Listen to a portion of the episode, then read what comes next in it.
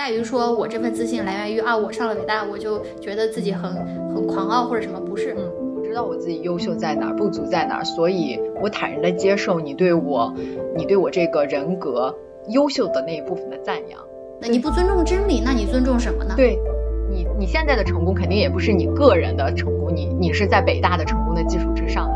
你是有一份责任在的，你读了那么多书。你不能把它当做一种特权，把你所谓个人的卓越和成功当做一种特权。可能你是带着所谓的枷锁一直往前进，但是真理不会给你枷锁。对，嗯，勇气会带你破除枷锁。再次发出号召，说要去探索、追求、捍卫真理，就是一件非常需要勇气的事情。Hello Hello，大家好，欢迎来到最新一期的言之无理。我是一鸣，我是雅茹，呃，好久不见呀。呃，那么在节目开始前，想跟大家宣布几个好消息。嗯，第一个消息呢是恭喜我们的节目《颜值物理》节目在苹果的 Podcast 平台进入热门节目的榜单了，撒花！非常感感谢大家的支持。如果用 Podcast 比较顺手的朋友，也可以多去那边给我们多多的评分。对我们是社会与文化类别。呃，同时呢，我们也收到了网易云的入站邀请。是的，因为小宇宙太受大家的欢迎了，大家也可以在网易云上搜索一下我们。我喜欢网易云，可以多多关注。嗯，然后还有一个比较重要的消息，当然是我们小宇宙的主 fans 了，各位朋友们，因为我们小宇宙现在粉丝数量蹭蹭往上涨，所以两位主播就已经在预计着说，等到嗯一千听众朋友的时候。我们可能会给大家一个小惊喜，所以大家多多期待一下吧。不知道大家听到这期节目的时候有没有破一千？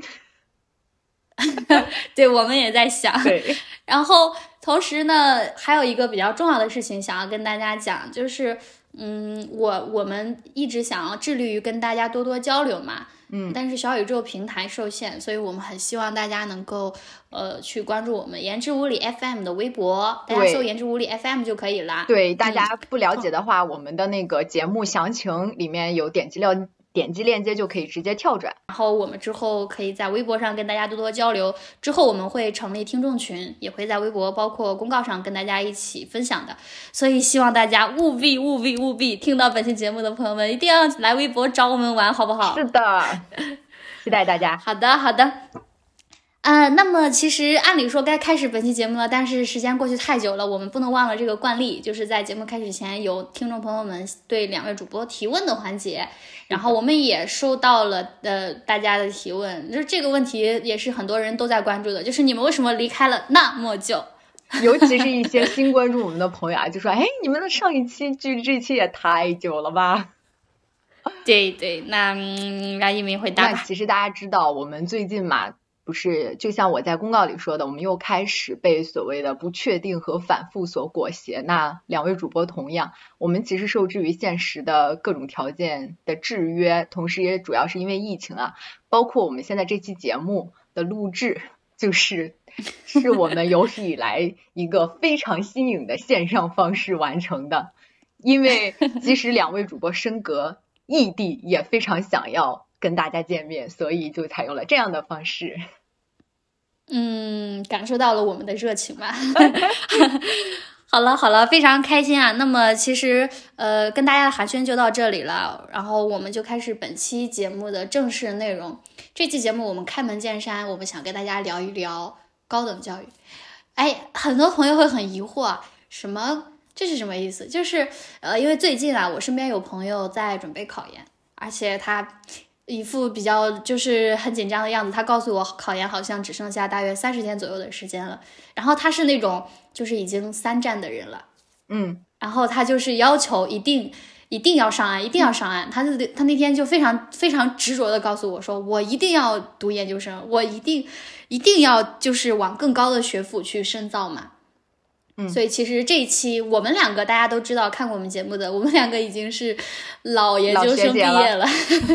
对，然后我们今天就也想借着这个大家都在为更高的学历梦想去追求的这个过程当中，想跟大家一起聊聊，来聊一聊吧。嗯，就是嗯，我们为什么一定要去追求一个高等教育，以及高等教育它带给我们什么？对，其实也是回答很多人的那个问题，就是到底为什么你那么执着于想要去追求在更高、往更高的地方深造这样一个问题？嗯嗯，对对。其实其实我前几天就是做了一个梦，那个梦就是让我印象非常深刻，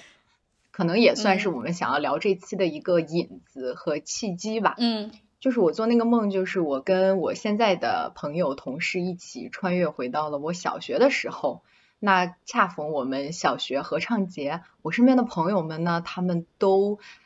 非常有代入感的去参加小学合唱比赛了。只有我呢，我就去 找到了我小学的那个座位，我就去从抽屉里翻出来了我小学的一篇作文。那我要干什么呢？我就拿着这篇作文，就去找了我语文老师。很奇怪啊，大家回去的第一件事都是非常有代入感的，代入到那个身份里的。然后我就拿着我的作文去找语文老师，我跟他说的第一句话就是：“我的作文为什么不是 第一名？”我就是在质疑他，把桌把那个卷子就是拿到他面前。然后当时这个梦其实我醒来，对，很搞笑啊！我醒来之后其实就是就是不愧。就是知知道听过之前节目的人，就尤其是第三期吧，还是第五期啊？大家在这个时候就会心中有个想法，就是哇，不愧是追求优秀的李一鸣，不愧是 INTJ。对，就是什么都要，就是就是优秀中，就是一定很强调优秀，因为大家正常人穿回去之后，就是就很有那个爽文的那种小说的套路嘛。就是没想到你也是，就是要强调为什么我的成绩没有拿满分，真的很搞笑。对，因为因为小学时候的大家可能都会有吧，小学老师评作文，然后当时我我小学的我可不是这么胆大的，我就是很默默的接受那个标准，或者老师说你这篇作文写的不如他好，我就觉得嗯，我就是写的不如他好，我就会有一个内省自省，但是。当我带着现在的这个记忆、价值、知识穿回去的时候，我的第一反应就是，我觉得我写的很好，或者说足够好。我想要知道老师的这个标准，或者说是质疑老师的这个标准，为什么？我醒来之后也很惊讶哎，我一直在思考，就是感觉跟小时候的我还是蛮不一样的。就是我有一个问题，嗯嗯，那你你当时老师就是没有给你优秀的时候，那个时候。呃，你你是你是也觉得自己没有那么优秀吗？还是觉得有，但是不敢说？我觉得这两种都有，但是第一种可能比较多。啊，我明白了，就是因为有不敢说这种反哺于作用于第一种，让你也觉得不会。没错，对我明白了，让你也觉得说啊，我就是没有那么好。嗯。是是这种，然后你你长大了以后，你你就你长大以后，你你是觉得，嗯，你又是以什么样的标准去跟老师说为什么不给你满分呢？对我很奇怪，我好像就是很有底气的站在他面前，就是跟老师说，我觉得我这篇作文写的很好，他为什么不不够好，或者说为什么在你那儿不够好？我好像就是非常自信的站在他面前。我肯定很直观嘛，这个因为你这个这个梦还没有说完，我突然想到，我再补充一句，然后我们老师回应我的一句话就是，哇，你怎么突然长这么大了？我觉得他当时说的这句话，就是一下子把我给唤醒了嘛，我就突然意识到，哦，我不是小时候的那个我了，我是现在的我。他的那个你怎么长这么大了？感觉一种是，哦，你看起来就是。因为我还是一个小时候的身体，但是你好像你的那个意识思想怎么突然间长大成熟了的那种感觉，就是你的认知进步了，对，嗯，是这样。呃，你做了个梦，你都要想着去回去去 挑挑战和质疑。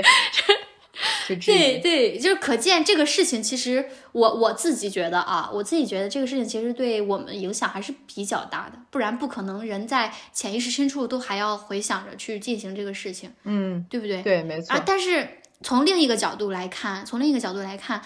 你你你你，即便在潜意识深处，你都要进行回去的时候，这个动力是来自哪里？是什么给了你这样子的力量，让你在？能够在梦里，你都愿意回去去敢于去质疑他，其实很大的原因就是你前面提到的嘛。你觉得不只是个人的成长，可能是一种知识上啊、认知上啊一种专业上面的一种进步嘛。对，这个对，就是做完这个梦的那个白天，我其实就是在思考，到底在教育的这么十几年中，我经历了什么，或者说发生了哪些变化，能让十几年后的我跟当时的我有很多不同。但其实我觉得不尽然，嗯，不尽然。有的人啊，他小时候他可能会。呃，畏惧于某种权威、某种标准，他长大了以后，不尽然真的是能够去跳出来的。嗯，真的，没错，不是不一定的。所以其实你你你这个背后很明显的有一部分原因，正好也是我们今天想跟大家聊的。那肯定你在这过去的十几年时间一直在做的一件事儿，就是不停的去接受知识嘛，接受教育，更好的去学习。是的。所以其实他这个他这个梦这个小故事也能够很好的去点醒嘛，就是。一个人他通过更高等的教育的接吸纳和知识的学习，足够的强大去去去挑战以前那些不敢做的事情嘛。嗯，因为其实像咱们或者说我在小学初中的时候，我觉得当时那些老师他们可能他们的一些标准或者说是一些喜好，有的时候啊，有一个别老师他可能是会带有一些呃刻板印象。或者是可能无形中会贴一些标签呀什么的，这样的，嗯，这样的行为其实有的时候会对当时的我会有一些潜移默化的影响，或者是说对我的一个价值观念会有一些会有一些影响的。是你这样说，我确实觉得，我不记得了。你说有没有这个可能？就是其实像这种小学教育啊，嗯，呃，就我们就不能说小学教育，叫这种初等教育吧。就跟我们所说的高等教育进入大学以后，嗯，其实这里面过程当中，老师的这个身份看起来都是老师嘛，但是其实是不一样的，对吧？嗯嗯，其实，在初等教育里面，好像老师他更多的代表的是一种权威性的标准，嗯，但在大学里面不一定哈，是的，大学里面咱们的教教授啊，他不一定说他他所强调的就是标准，对对对。对对，但是小的时候你因为不懂嘛，所以你你在初等教育的时候，你很容易把老师的一些喜好和标准就当做自己的一个标准。就比如说我当时小学的时候，我有一个数学老师，他就特别呃特别喜欢数学学得好的男孩子，因为他就觉得女生你学不好数学很正常。他的那句话就是在我的脑子里差不多停留了二十多年。对，嗯，你可以插播一个小小的故事，就是当时。他就觉得，因为我的当时的数学成绩可能没有那么好，但是老师就觉得你的我的能力就是这样了，我的数学可能只能学成这样，也很正常。嗯，你就是不如那些男孩子学得好，所以以至于我小学、初中，我一直对数学就有一种畏惧的那个心理，因为老师他的那个有一些无形中，他可能是潜意识中的一些刻板印象带给了我，这个刻板印象也传给了我，所以我一直觉得我的数学学不好。可能就是我自己的原因，因为我是个女孩，所以学不好，可能没有男生那么的强的逻辑和思维能力。但是随着我进入了大学，开始接受更多更广的这些知识，嗯，其实我的价值观，尤其是关于我学不好数学这一点小事儿，就已经开始在改变了。我也是数学课代表，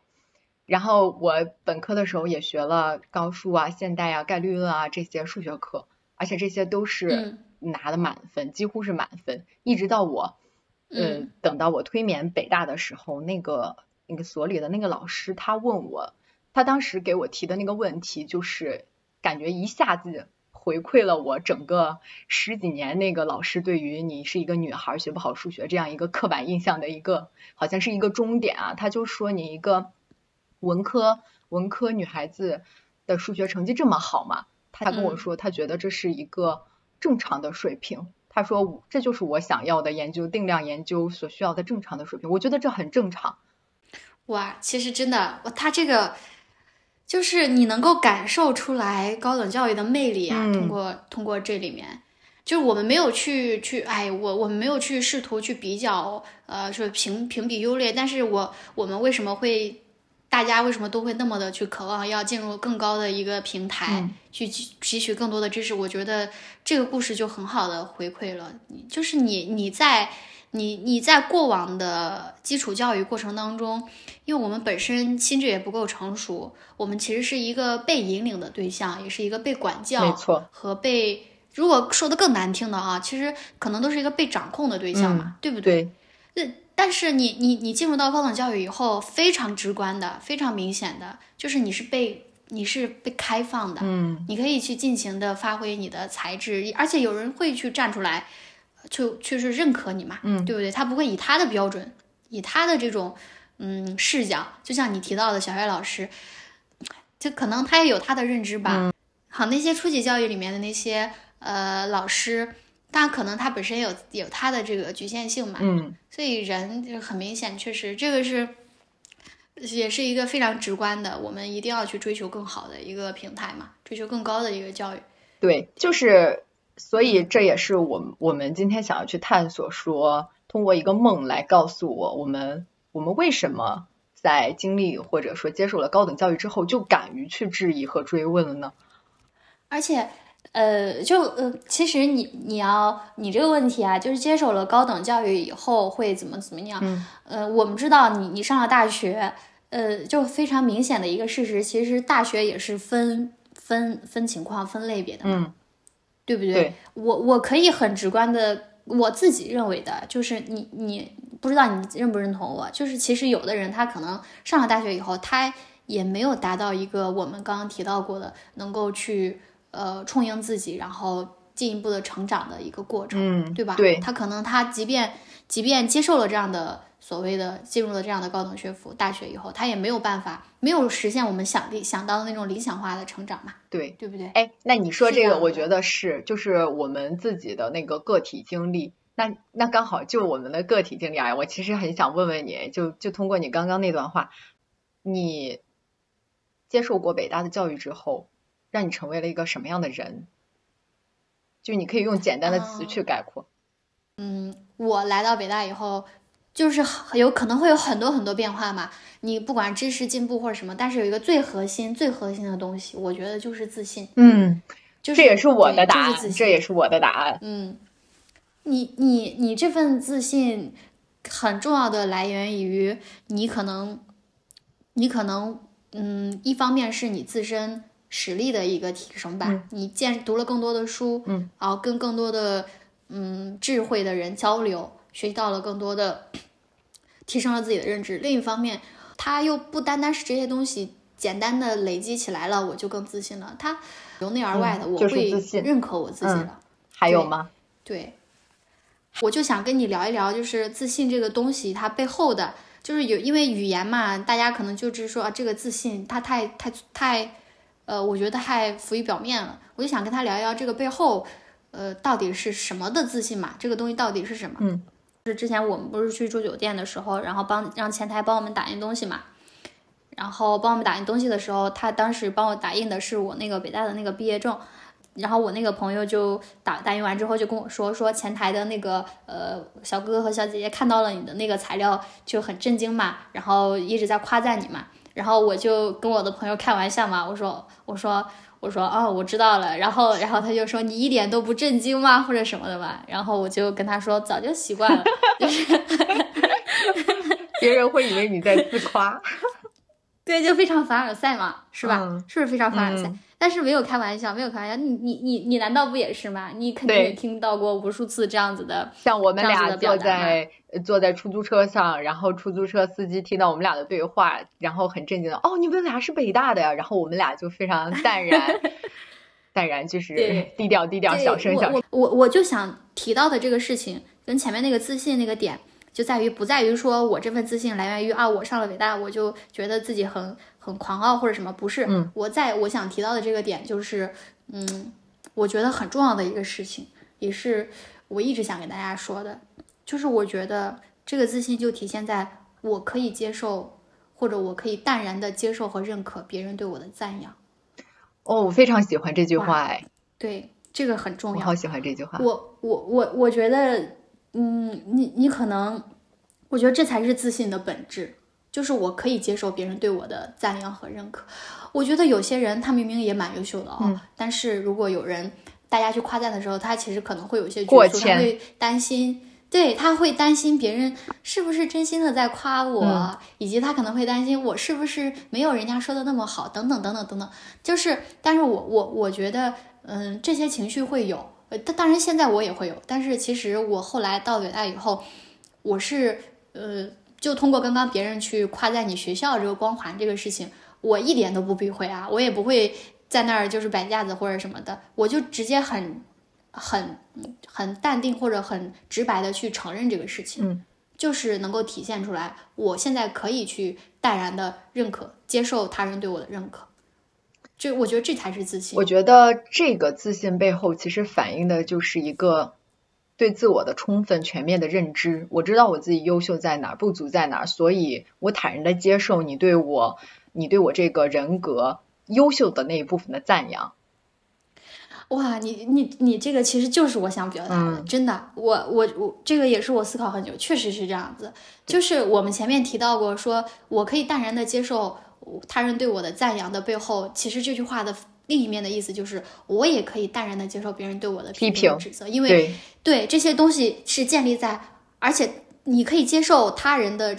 批评和指责以及赞扬的背后，一定是更高之上的嘛？更高之上的一个含义就在于建立在你认知到了这些东西，我知道我的那些好和对坏，对所以你说到点子上，我可以接受，这个真的很重对，要。就是因为这份充分认知，你的那个对自我的认知是非常坚固的，所以你不会因为别人因为所谓的光环表扬我，我就飘飘然了，我也不会因为别人批评我，我的自尊心就崩塌了，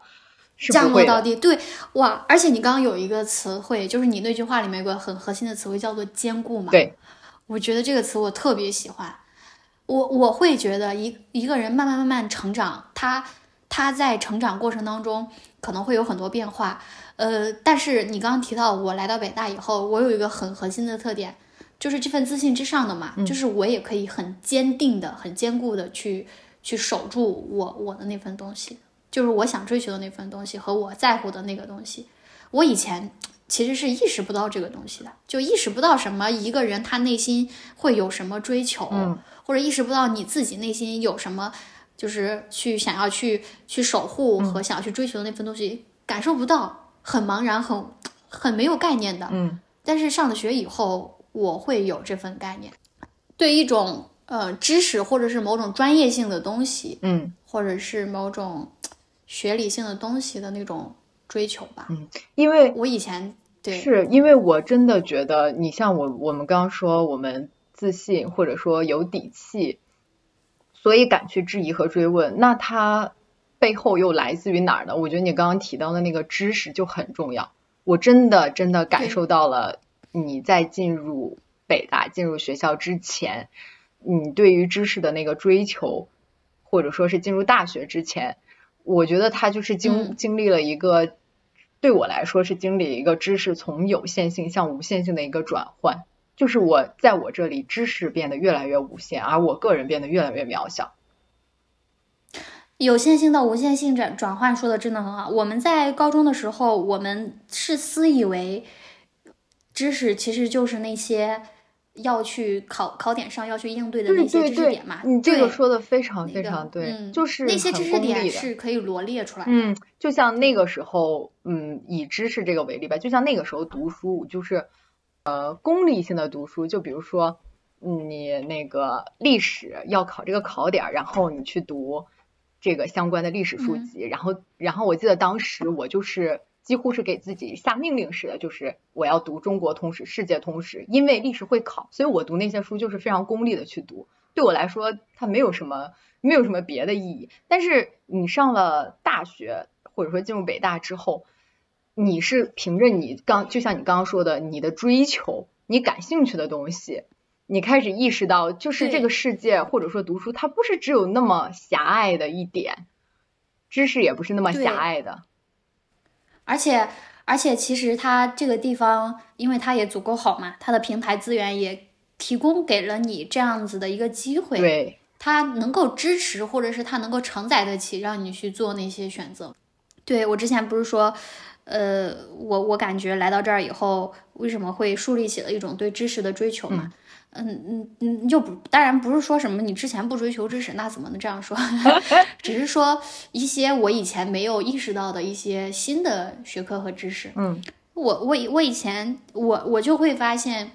嗯，我是慢慢慢慢的去通过在这里边学习，才意识到了自己嗯属于什么样的气质，属于什么样的关怀类，然后我就会感受到了我对什么感兴趣嘛。我以前可能对性别感兴趣，然后我会很强调我我之前学新闻传播学，我那个时候就一直在讨论什么女性记者，我就在思考这个问题，但是我其实没有很很系统的去学到这个东西，也没有很系统的去关心。然后我后来去北大读研的时候。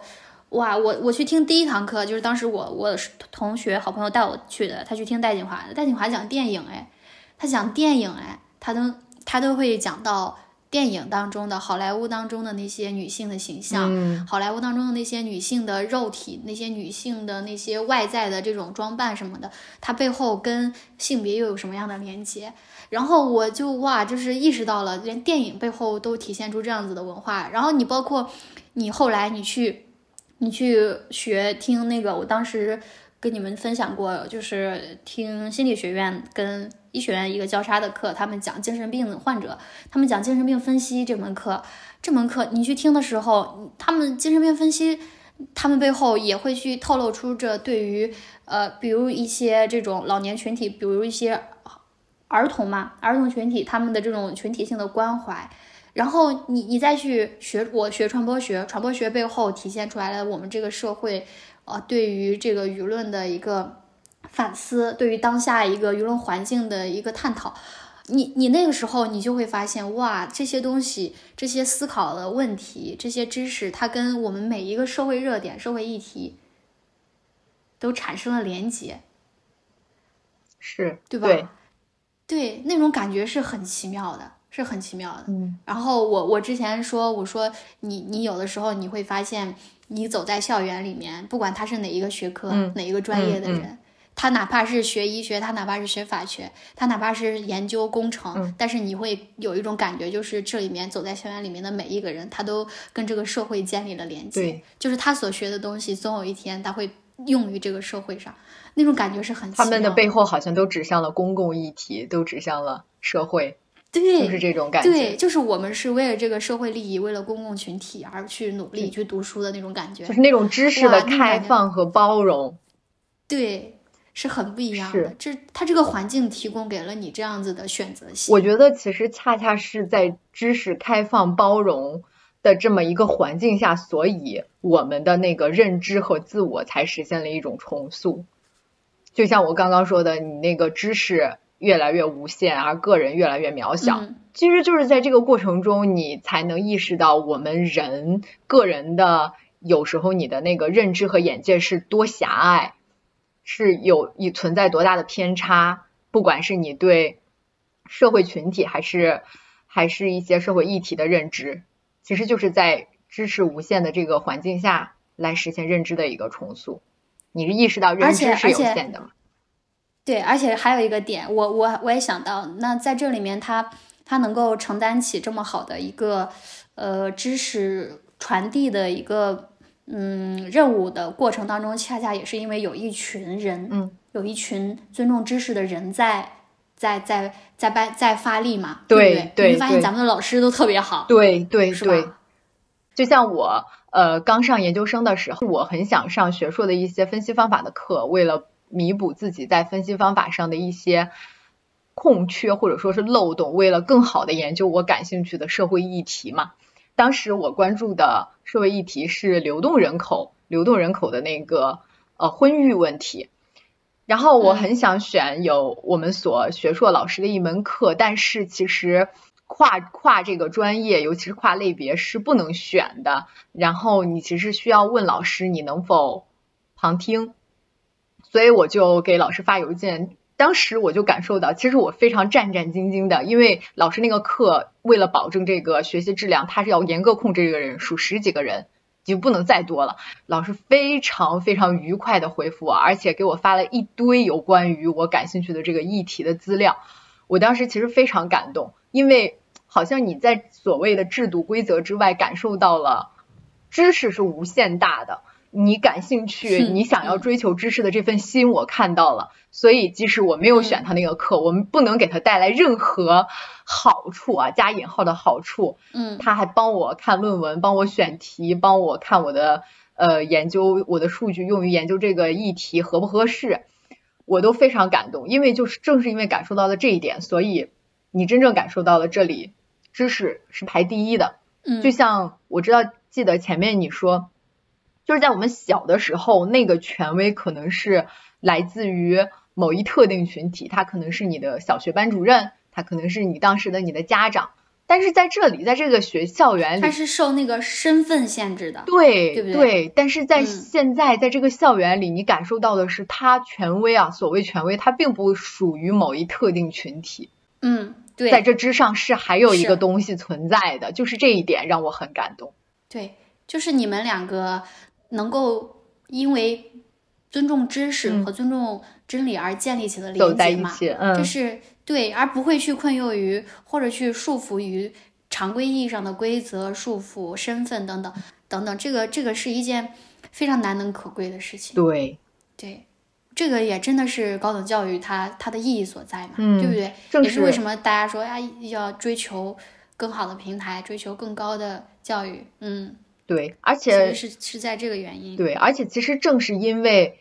嗯，没有所谓的特定权威，所以在这里他才能充分尊重你人的这个个性、多样性和创造性。嗯，哎，我我你你说到这个的时候，我就在想，你说那个，嗯，这这种没有所所谓的特定的权威，这种这种环境啊，其实是很难能可贵的嘛，对不对？嗯大学里面，呃，我大学里面可能会有这种环境，对吧？嗯？对，就是你说社会上是不是很难得，会很少见，真的有这种很理想的状态，对不对？对呀。真的很对呀，我觉得确实是，所以你你这样一说，这种环境它真的是大学它独有的气质啊，独一份的、天然的宝贵性嘛，这真的是，对，确确实，嗯。正因为正因为这样，所以我们我们对于就刚刚的关于有限性知识、有限性向无限性认知这样一个转化，才能在这样的环境中得以重塑实现嘛。很很让人觉得很很很觉得荣幸嘛。你我们刚刚一直是在聊自己的大学嘛，嗯聊自己读了研以后思想开化或者是什么的，确实是觉得很很荣幸。然后回忆起来那那个在学校里面经接受过的这种思想上的碰撞，心灵上的那种对知识或者对新发现带来的那种愉悦感的站立，这是一件现在回回味起来都觉得还是会感受到那种幸福感的那种感觉。因为太过至真至纯了，是吗？对，哎，是是这样子的，就怪不得人家说叫象牙塔嘛。对你就封象牙塔在那个环境里，对，象牙塔在社会学术语里其实就像是桃花源一样。嗯，但是其实，其实我们说到这里啊，有有的时候我我总觉得我们俩经常会容易把一个话题聊着聊着聊的就是很理想化嘛。嗯，我我对，因为但但是我们俩的好处又在于，其实我们还是能够很很用一种辩证法的思维，因为我本身我们都是很推崇辩证思维去看的嘛。嗯，你比如说，就是像我们去提到过这种，呃，你觉得你到了北大以后，享受了更好的资源，有了更更好的底气和自信，就是我突然间想到网上一个。一个梗，就这段时间也比较火，有个视频，就是那个袅袅跟詹青云，哦，正好可以回扣我们两个刚刚提到过的，嗯就是那个谁问袅袅说你你就是有了这么好的一个学校和学历，你觉得带给你了什么吗？嗯就读书能带给你什么吗？嗯呃，不对，是读书读得好能带给你什么？然后袅袅说是一种自由吧。他说以前你读书不好的时候，会有很多人对你，嗯、指指点点，就会有很多人会去试图的去，呃，评价你或者去影响你嘛。嗯但是他说，当他读书读得很好的时候，就是或者是获得了一种所谓的世俗的成功的时候，就是很少有人再去试图的去干扰他了嘛。然后詹青云也说，他说世俗的成功给人自由嘛。我觉得你这句话嗯非常非常妙啊。对，就就其实也回扣到了我们前面提说，你觉得你你去了这么好的学校以后，你你你感觉你获得了什么？我们说自信嘛，嗯，其实这份自信，其恰恰也真的是因为这份世俗的成功所带来我们的。对，因为我们接受高等教育，它本身就代表着一定的社会资本，你一定是在一定的社会经济地位之上，或者是基础之上，你才享有了这个高等教育。它本来就是一个筛选后的一个结果，就是我们要看到它其实是跟一些机会是相连的。这其实让我，你这句话其实我觉得还是引发很多思考的，就就让我想到之前那个哈佛哈佛校长，他就说，他说。在座的大家都是很卓越的嘛，无疑我们哈佛的每一位学生都是卓越的，但是在卓越的背后，你一定要看到卓越是和机会相关联的。你现在的卓越并不是你个人的卓越。这个说的真的很好。你你现在的卓越，并不并不是代表着你个人的卓越，你一定是站在哈佛的卓越的基础之上的。就像我们，你你现在的成功，肯定也不是你个人的成功，你你是在北大的成功的基础之上的，无数前辈的基础之上的。对，哎，这这这个很很有意思，很好很好去探讨。就是为什么？因为我之前不是说我们俩。聊聊问题还是要从辩证法的角度去思考嘛。刚刚我们说你你你获得了世俗的成功，感受到了某种自由嘛。但是我们俩恰恰不也是通过走上世俗的道路，带着枷锁，带着某种固固定的这种嗯权威性的标准，才走到了所谓的成功，对不对？你就辩证法了一想，你你是如何走到这一步？你不就是遵循着标准，遵循着。就带着脚链一步走到现现在是吧？然后你走到现在以后，你现在去谈自由，你拥有了追求知识真理的自由。对，又又有点奇怪。但是你刚刚那段哈佛大学就提到关于精英和机会这个并存这个事儿，我觉得就可以很好的去去解答这个事情。对，就是我是是没错，我是通过呃走过世俗之路，趟过这条水，走到了今天去追求自由的过程。但是你也告诉过我了嘛？那世俗的成功背后，他们确实也是带着特定的社会资本，他们也是也是他们是本身也是一个权威的强大的一个呃存在吧？对不对？没错。我我我也是靠着这种机会和嗯靠着他的机会所成长起来的。所以，我如果意识到这一点了之后，呃，我就会就像你提到过的话，我们就会认认可到自己并不是纯粹的。就是我们认可到自己的渺小和有限，我们恰恰不能成为那些傲慢的精英主义者。你不能把它当做一种特权，把你所谓个人的卓越和成功当做一种特权。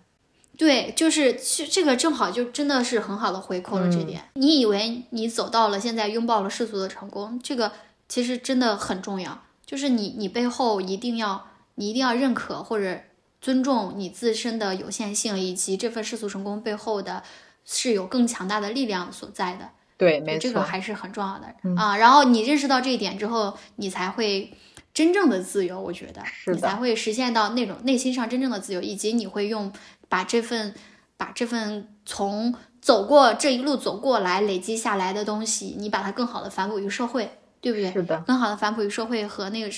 去服务于群体，这个才是它的价值所在嘛？对，而且，呃，而且我我我们就是一直前面一直在提你在学校接受到的这些东西，关心社会议题嘛。我们说每一个北大的人好像走在校园里面都跟社会产生了连接。到现在我们又提你要带着这份社会资本和带着这份世俗成功享受的自由之下，而不能妄自行动，而要试图去更好的去服务于社会。更好的去呃对公共利益产生关怀，你会发现我们自始至终都在探讨去服务更好的群体，去面向社会、面向公众嘛？是的。呃，对，是就为什么？我觉得一方面是因为确实这个平台和这个高等教育哈，呃，让你培养出了你这样的认知和思维。另一方面，其实也是呃对真理的一个尊重，就是你会看到当下社会当中，它确实也有。很多不存不尊重真理以及不不尊重知识的现象，对不对？对，因为我觉得象牙塔本身它就是不与社会割裂的。因为你像咱们刚刚花了那么长时间，我们在探讨说我们在北大获得了什么，或者说成为了什么样的人，我们感受到了那种至真至纯，那种知识真理至上。但是我们并不是把它和社会相割裂，因为象牙塔本身就不应该与社会割裂。你对知识真理的追求和对知识真理的应用，它就是一个相关联的。你相反，你走出象牙塔，反而更应该唤起你对知识真理的这个关注和追求。对，我而且我觉得这种追求是非常有必要的，对不对？因为我们也确实看到了现在。呃，社会上它存在着很多我们呃需要去捍卫真理和捍卫真理的时刻嘛。对，咱们不是常说，咱们现在其实就是处于一个后真相世界、后真相时代，这应该是你们专业的。专业术语啊，传播学的专业术语后真相，给大家解释解释。就顾名思义嘛，不就不用解，就是因为它是字面上的含义嘛。可能有的人可能会从这个受众的角度，就是认知的角度，觉得是因为现在的人他呃在遇到事情的时候，第一更加关心这个事情的情感情绪什么的，而忽略了真相嘛。嗯，好，真相总是延迟到来。嗯，你可能对从传播学角度，就是现在这个大环境下媒介。当然不单指传媒嘛，就是媒介本身含义是比较大的。就媒介它所传递出来的这个信息，嗯，会存在着一个真相之后的过程和环节嘛。但它背后的原因肯定很多嘛。就是就是前面我们普遍意义上大家第一想到的，肯定都是因为我们现在的人他关心情感而不关心事实嘛。嗯。大家我更我们更关注，对我们更关注咱们自己想看到的和想听到的，而不关注真真理真相到底是什么。对，因为好像人们更容易被召唤起来的是一种情绪上的调度，而不是一种对于知识和真理的分析，对不对？是的，好像你情绪的那个片刻的喧嚣和狂欢得到释放之后就就可以了，就停止了，足够了。也是因为我们本身，呃，这个社会它可能因为快节奏的社会，我们对这个知识的，呃，这种汲取需求也变得比较急促，所以我们在看到的知识也大部分都是零散的、片面的，或者是呃零碎的。所以相比你在一个高等院校或者高等学府经过长时间系统的以及呃。几年的读阅读大量的文献书籍所累积起起来的那份知识的接收是不一样的。由此，你你如果呃缺乏了这份系统的知识培训，那相对而言，嗯，它就会出现很多对知识不尊重的时刻嘛，以及认知上误区的时刻嘛。对，尤其是在咱咱们现在这么喧嚣的舆论环境下，你就更需要。这样的一个原则，呃，所谓真理至上的原则，去来分辨到底哪些是信号，哪些是噪音，而不是跟着所谓大众的欲望需求去听大众想看到的和想听到的，把而把那个当做真理。而且，嗯，而且前面我们两个提到了一个，我前面两个我们提到了一个是大家可能对这个呃强调强调情感而胜于真胜于真理，第二个是我们强调了。呃，知识的过度碎片化，然后导致我们认知有一点缺陷嘛。然后其实呃，我还想到一个呃存在的一个问题，就是嗯，正好也可以跟我们前面大学里面强调的破除呃破除权威这一点相相相连接。就是你会发啊，对，就你会发现，嗯嗯，如果你就是你会发现现在存在着一样一部分的现象，就是我们对于权威的一个追捧嘛。嗯，我们去追求某种东西的时候，不是基于对知识的渴求和对真理的一个尊重。嗯，举个例子，比如说相对来说庞大的一个粉丝群体，他就是如果如果他的偶像犯了错，那我们应该是要相信真理，对不对？那就出现了错误，我们应该要怎么做？但是可能基于所谓的权威或某种呃大家群体上的认同，狂热的群体认同，而忽略了真相和真理。嗯。呃，如果你你本身树立起了呃真理之上、真理之上这个原则的话，你就不会出现这么盲目的和狂热的这种行为。他就不会在所谓事情发生的时候不相信真理事实，而去选择相信粉圈儿大头、粉圈儿这种所谓他们说的话，畸变到了一定程度了，竟然会就是让人如此不可思议和震惊。会有会有这种情况，就是因为他对真理的摒弃嘛，而去选择了某一种新的标准。所以，我我们为什么到现在呃所一直强调强调说知识和真理，是因为其实这是至上法则呀。对，它是一个最本真的、最核心的东西，它其实是应该渗透和应用到我们生活的各个方面和每个人最底层的认知逻辑上面的。你不尊重真理，那你尊重什么呢？对，是个底层逻辑。如果这个东西对。这个东西被破坏了的话，那毫无秩序可言。对，嗯，是那你的秩序是建立在什么基础之上的呢？什么逻辑呢？是，嗯但是现实真的是确实是有人没有认识到这一点。嗯我们认证吧，是有人没有认识到这点，所以才会出现那么就是你去盲目的、偏激的，可能做出了违违法社会、违反社会秩序的一些事情，甚至我们看到有生命失去嘛，就这种情况，就会让感到惋惜。其实，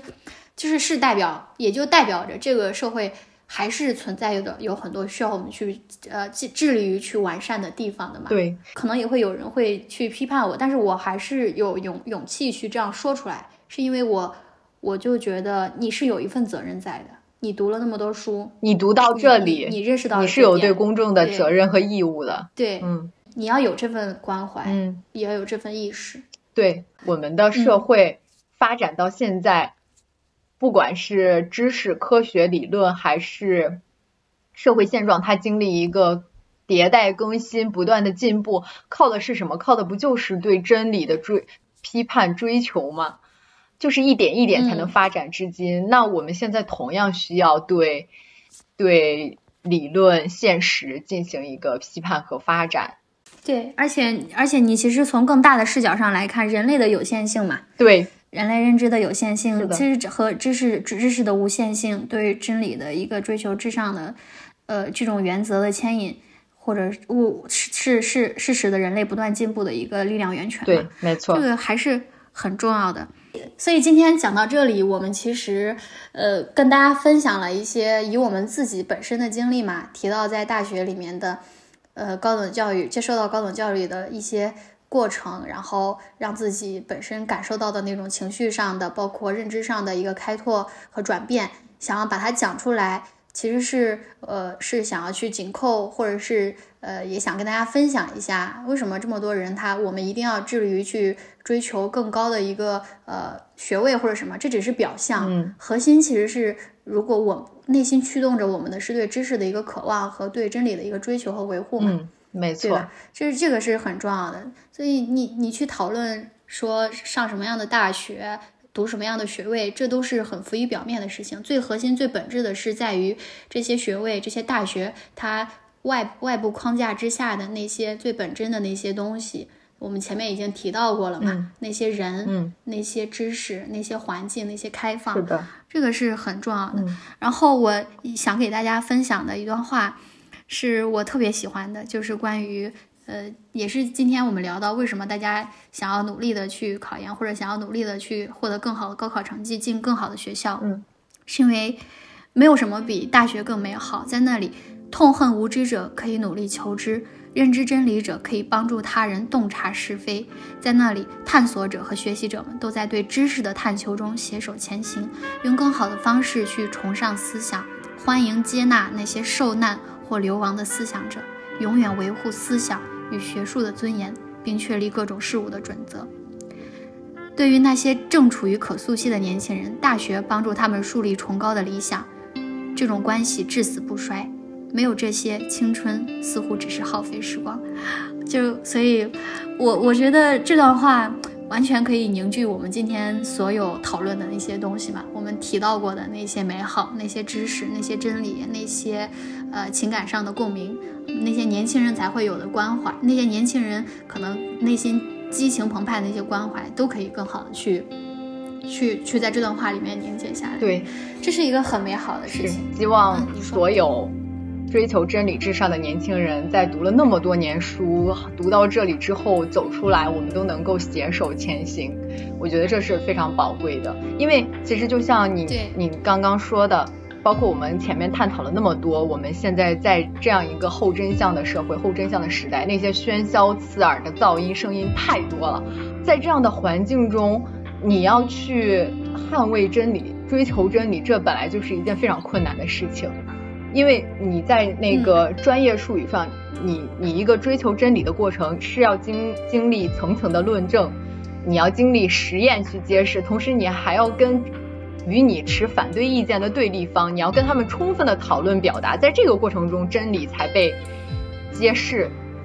那这么一个过程本来就是很困难的，在这么一个喧嚣的大背景、大环境下，它其实就更加的艰难和不易。再再次发出号召，说要去探索、追求、捍卫真理，就是一件非常需要勇气的事情。嗯，我觉得你把这个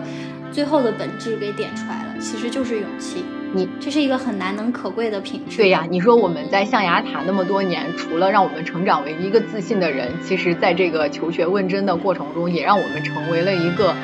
勇敢的人。就是在这样的环境或者是一些社会社会新闻发出的时候，你能成为那个站出来、站起来的人，是需要勇气的。而且你能够成为，对你能够去成为那个敢去破除权威、捍卫。真相，对，追求真理的那个人，这是非常非常宝贵的一个品质。对，它背后其实就是勇气所带给我们建立起来的。所以大家，嗯，好好读书吧，